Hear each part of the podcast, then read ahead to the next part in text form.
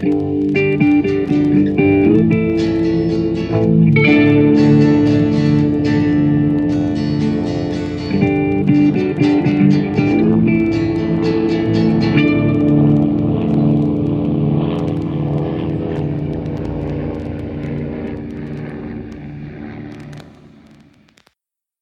Herzlich willkommen, ihr Leute da draußen, zu Episode 22 der zweiten Staffel von Mesh unter Messer, dem einzig wahren Mesh-Podcast.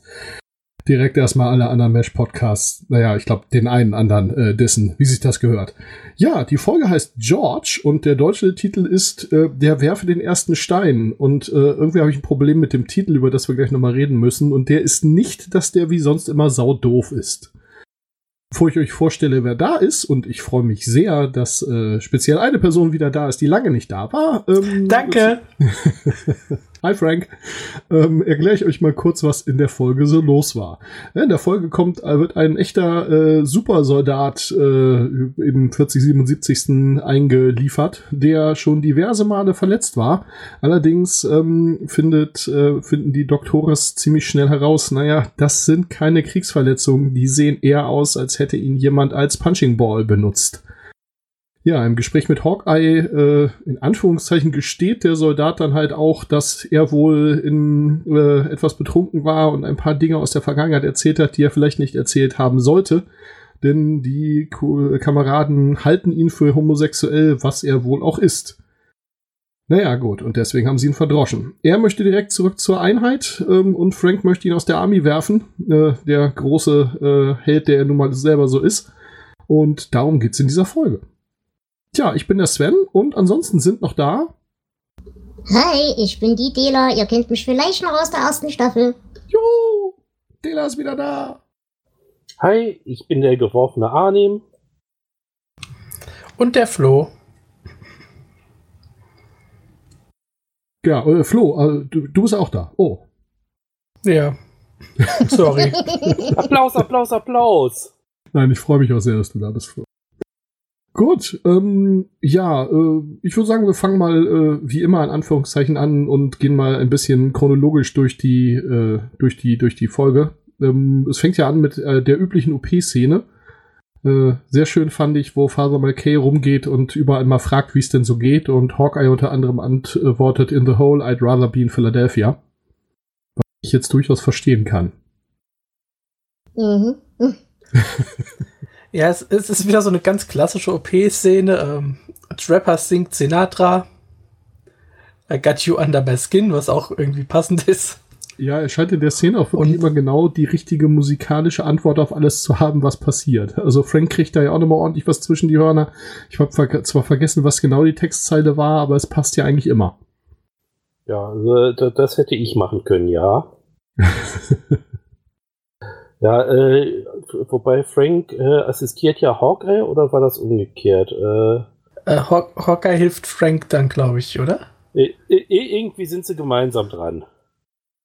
Ja, sie operieren da gemeinsam, würde ich sagen, irgendwie an verschiedenen Teilen und Frank vergeigt es dann und Hawkeye hilft ihm da raus, nachdem Frank ihn ja die ganze Zeit schon ziemlich, ja, wie soll man das nennen, so nach dem Motto, ja, hier wirst du nach Stunden bezahlt oder was und naja, gut. Das also eigentlich alles wie immer. Ja, sie geben sich, glaube ich, nochmal große Mühe, nochmal herauszustellen, wie inkompetent Frank so ist. Das tun sie ja gerne, immer wieder mal, einfach so. Aber in dem Fall hier ähm, führt es natürlich schon dahin, dass äh, Frank dann hinterher äh, das, das große Problem, äh, jetzt habe ich mir den Namen natürlich nicht aufgeschrieben, George ist sein Vorname, aber äh, mit dem schwulen Soldaten hat. Von daher ist es natürlich ganz interessant zu sehen, wie äh, prinzipienreißerisch Frank an der Stelle mal wieder ist, obwohl er nur eigentlich seinen eigenen Beruf nicht beherrscht und äh, diverse andere moralische Verfehlungen in ganz dicken Anführungszeichen vor sich herträgt. Das ist, das ist, glaube ich, tatsächlich für mich auch der Punkt. Die moralischen Verfehlungen, die Frank so vor sich herträgt, die sind für mich, glaube ich, hier tatsächlich wich wichtiger als die, als die fachliche Inkompetenz, die er so hat. Ich meine, klar, es wird äh, klar gemacht, dass der George sehr hoch dekoriert ist und so weiter und so fort und viel mitgemacht und echt guter Soldat ist und so weiter und so fort.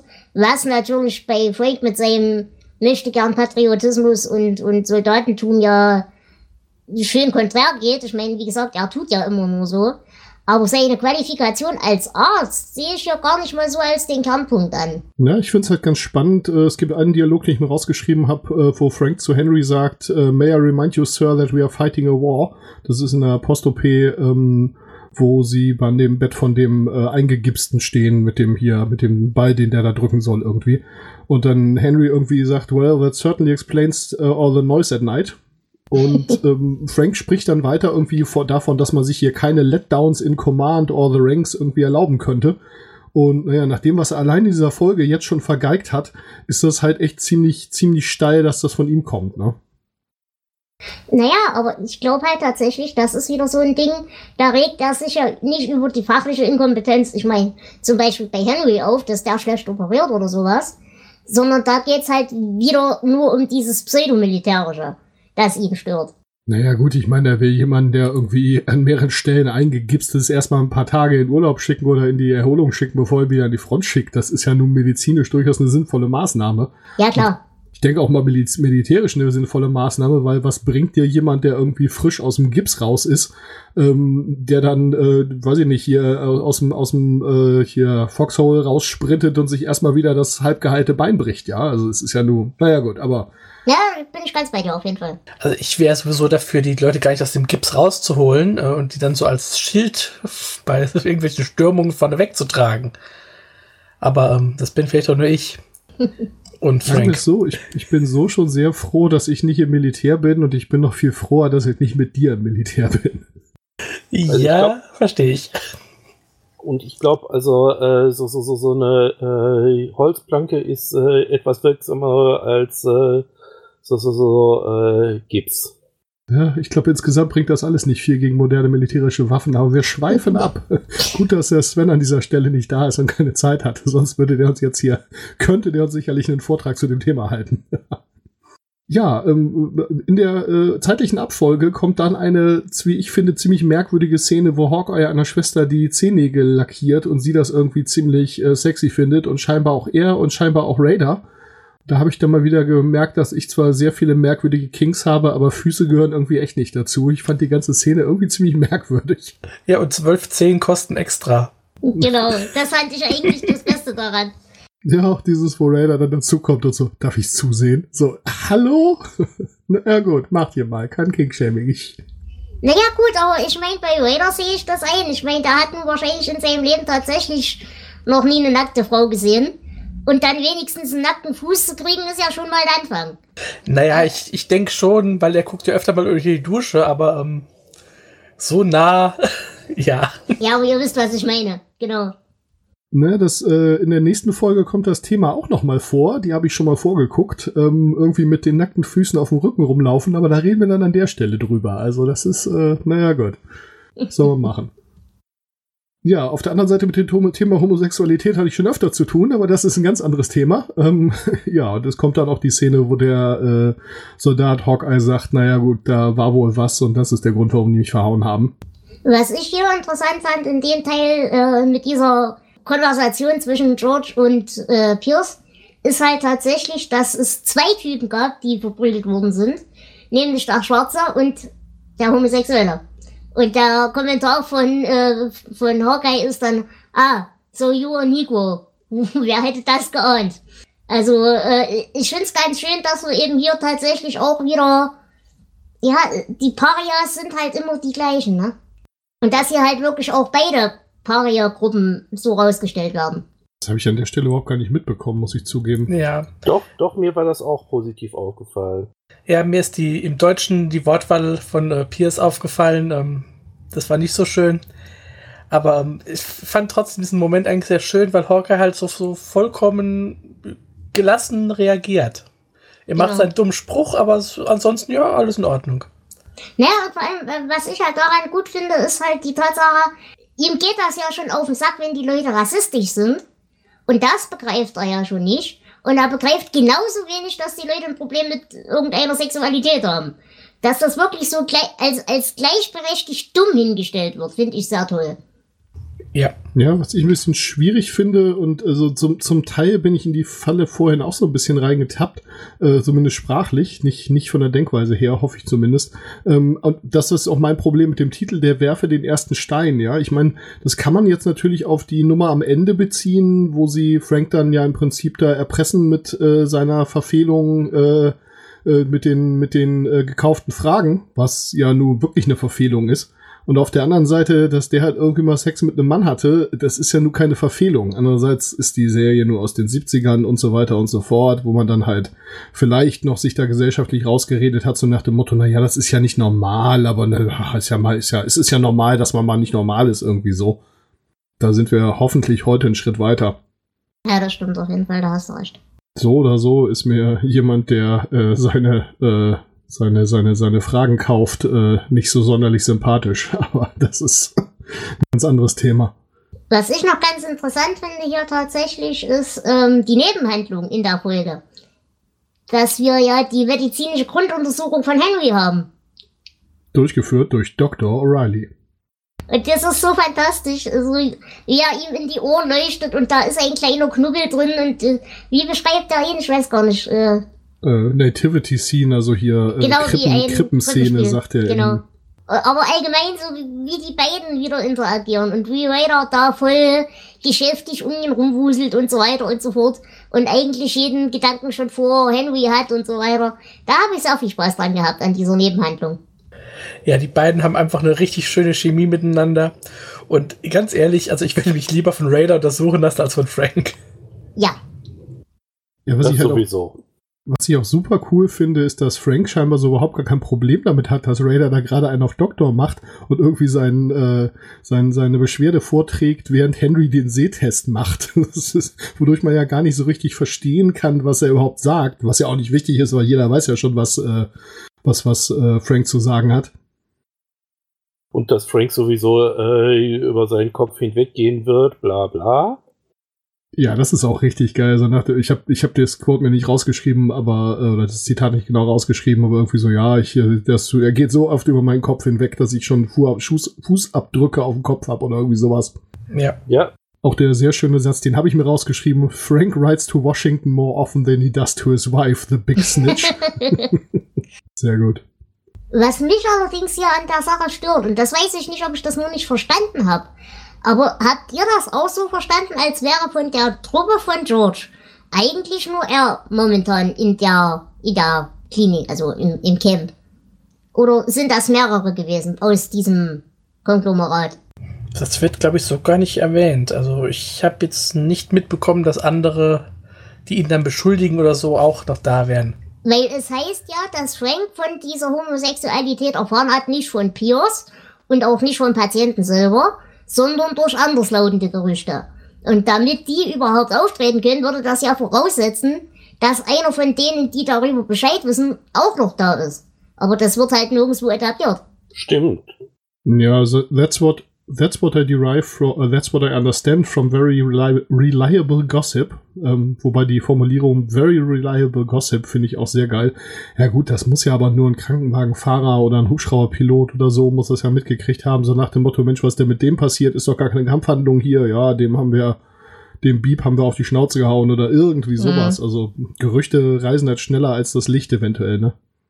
Weil das war halt tatsächlich das, wo ich erstmal gezuckt habe, weil ich erstmal überlegt habe, ob jetzt, ob jetzt äh, Hawkeye da irgendwie doch die Fresse aufgerissen hätte oder irgendwas, was halt gar nicht zum Charakter gepasst hat. Aber ja gut, wenn ich mir das so erkläre, dann passt das halt. Ich glaube, das ist in diesem Fall nur hier Gossip Ex Machina. Also äh, Frank musste davon irgendwie erfahren und ja, dann weiß er das halt irgendwo her. Fertig. Was ich halt auch so, so drollig fand, also es ist scheiße, aber es war in der Darstellung drollig, war halt tatsächlich wie Frank, äh, obwohl er ja mit, mit Hawkeye und mit ähm, Trapper so eigentlich gar nicht so richtig klarkommt und mit, mit denen nix sich gemein machen will, dass er sofort anfängt von wir und die zu reden. Also äh, Trapper und Hawkeye sind ja nun, weiß Gott, die letzten Teile, die er in irgendeiner Form in seine Blase äh, zusammenfassen möchte. Aber sobald es darum geht, sich von dem Homosexuellen abzutrennen, dann sind die natürlich wieder Teil seiner Gruppe. Ja, das ist halt dieser äh, Höllenkreis-Ding. Äh, äh, Trapper und Hawkeye sind äh, in einem näheren Kreis der Hölle als er, also äh, ja. Ja, und das ist halt einfach die, die Denkweise, die Frank ja nur permanent an den Tag legt, ne? Wir Natürlich. gegen die und wir Offiziere gegen die Enlisted und äh, wir hier die tollen Amerikaner gegen die Primitiven und gegen die, die bösen Primitiven und äh, wir Ärzte gegen die und also die, diese Kategorie macht er ja immer sofort auf. Also er hat ja immer sofort die In-Group und die Out-Group und naja, das ist halt einfach seine hohle Birne. Natürlich, wie gesagt, ich fand das nur lustig in der Darstellung und vor allem, was mich halt gewundert hat, ich meine, der arbeitet mit diesen Menschen jetzt seit mehreren Monaten mindestens. Der weiß, wie die auf, äh, auf Rassismus reagieren, der weiß, wie die allgemein auf Dämlichkeit reagieren. Aber er geht fest davon aus, dass sie auf seiner Seite sind. Tja, da hat die äh, Marktbefreiung zugeschlagen. Ja, ähm, ich fand's am Ende, wenn ich da jetzt mal hinspringen darf, echt spannend, wie kurz und schmerzlos sie ihn da abserviert haben. Also das war ja diesmal kein wirklich elaborierter Plan, kein mehrstufiger Con irgendwie, sondern einfach nur, okay, er kommt jetzt rüber, bist du bereit? Jawohl, wir spielen ihm eine kleine Nummer vor, bam, jetzt haben wir ihn, zerreißt das Ding, hier zerreißt du doch auch noch mal, es wird dir besser gehen und fertig ist die Laube. Ja. Ja, und so unaufgeregt. Also das war äh, irgendwie sehr angenehm, dieses Ende. Ich meine jetzt nicht wirklich, das hast ja nicht elaboriert. Ähm, ja, ob das auch so super logisch war, weiß ich nicht, aber ähm, es war einfach, es hat nicht gestört. Mhm. Es war so ein schönes, ruhiges Ende, kein wirklicher Höhepunkt. Es ist ruhig ausgetröpfelt. Ja, wie, wie eigentlich die ganze Folge. Ich- Nicht, dass es schlecht ist, aber sie tröpfelt so vor sich hin. Ja, das stimmt. Also wie gesagt, für mich ist es auch. Ich, ich, muss sagen, mir hat das, das Ende auch nicht so richtig. Also es hat mir schon gefallen, aber das hat halt alles für mich insgesamt nicht so richtig gezogen. Ich fand den Ansatz sehr mutig. Ich fand übrigens an der Stelle auch interessant, dass äh, Hotlips zum Beispiel den, den George zwar nicht in irgendeiner Form verteidigt oder sich auf dessen Seite stellt, aber sie ist da zum Beispiel auch völlig indifferent. Sie tut sich da überhaupt nicht ereifern drüber oder sonst was. Weil normalerweise ist sie ja bei solchen Späßen immer sofort bei Frank auf der Seite. Ja, da, dafür hat er nicht äh, genug Blech auf der Schulter. Na, ich weiß nicht, sie war schon irgendwie, was, das kann ja wohl nicht sein, irgendwie dieser tolle Soldat, als wenn das irgendwas an irgendwas ändert, aber gut, hm, weiß ich nicht. Ja, das ja, aber das glaube ich ist tatsächlich einfach, es passt nicht in ihr Weltbild. Aber ich sag mal so, wäre das jetzt ein, nicht so ein Supersoldat mit so tausend Auszeichnungen und bla, dann hätte sie das glaube ich tatsächlich echt null interessiert. Ich meine, es ist dann immer noch Arschlochverhalten, seien wir uns da, äh, da sind wir uns ja einig. Aber bei ihr hätte ich tatsächlich noch davon, äh, damit gerechnet, dass sie sich darüber noch viel mehr aufregt. Dass sie sich mindestens so sehr aufregt wie Frank und das macht sie nicht. Trägt zumindest das ganze Beschwerdeschreiben und so weiter nicht mit und unterstützt es nicht, Genau. sondern will lieber Bunga Bunga, also. Gut, haben wir noch was? Ich hätte noch ein kleines Trivia, wenn das noch gefragt ist. Ja, aber Gerne. hallo. Ähm, die spielen doch in einer Szene in dieser Folge Football, ne? Und Father McCulley hat einen Helm auf, der so, so golden glänzt. Und das Lustige ist, dass er in ähnlichem Stil von der ähm, katholischen Universität Notre Dame Fußball, äh, Footballteam getragen wird. Es ist der gleiche im Prinzip. Ach, witzig. Schön. Na gut, den Helm braucht er ja auch, äh, nachdem er dann da irgendwie unter diesem Berg an Menschen landet. Besser ist das. Ja, cool. Ähm, dann haben wir die Folge, glaube ich, ganz solide über die Bühne gebracht. Es äh, war mir eine große Freude. Und ähm, ja, dann äh, schreiten wir zur Bewertung. Ähm, ja, die hätte ich fast vergessen, aber was will man machen? Ähm, ich denke mal kurz selber drüber nach und ja, also sehr schön unaufgeregte Folge bei einem, zumindest zu der Zeit, wo die ursprünglich rauskam und ich meine, gut, in den 90ern oder Anfang der 90er, als die in Deutschland rauskamen, waren wir bei dem Thema hier auch noch nicht so wirklich weit. Von daher, ähm, was das angeht, aus der Zeit heraus doch ziemlich progressiv und wie gesagt, mit der Einschränkung, die ich vorhin ja schon ausgeführt habe, äh, durchaus eine gute Folge. Von daher würde ich sagen, dreieinhalb äh, von fünf, äh, dreieinhalb von fünf goldenen Footballhelmen. Sorry, wenn irgendjemand anders das nehmen wollte. Ja, für mich ist es eine Durchschnittsfolge. Ich mag den mutigen Ansatz, der sicherlich gerade für die damalige Zeit schon äh, ein ganz schönes sich aus dem Fenster hängen war. Aber im Großen und Ganzen hat sich der Plot für mich ein bisschen zu sehr gezogen. Deswegen gebe ich nur 5 von 10 Buchstabentafeln. Aber einen Pluspunkt erstens für den Satz, ich glaube, Henry kann man auch per Post überfallen. Und zweitens für die Tatsache, dass es lustigerweise hier viel relevanter ist, ob der Mensch jetzt wirklich homosexuell ist oder nicht, wo es bei Klinger, selbst bei Frank, überhaupt keine Reaktion mehr hervorruft. Ja, also äh, ich fand die auch, äh, Folge auch ziemlich gut. Ich gebe äh, fünf äh, zusammengeschlagene Männer und ein kleines Krippenspiel im Ohr.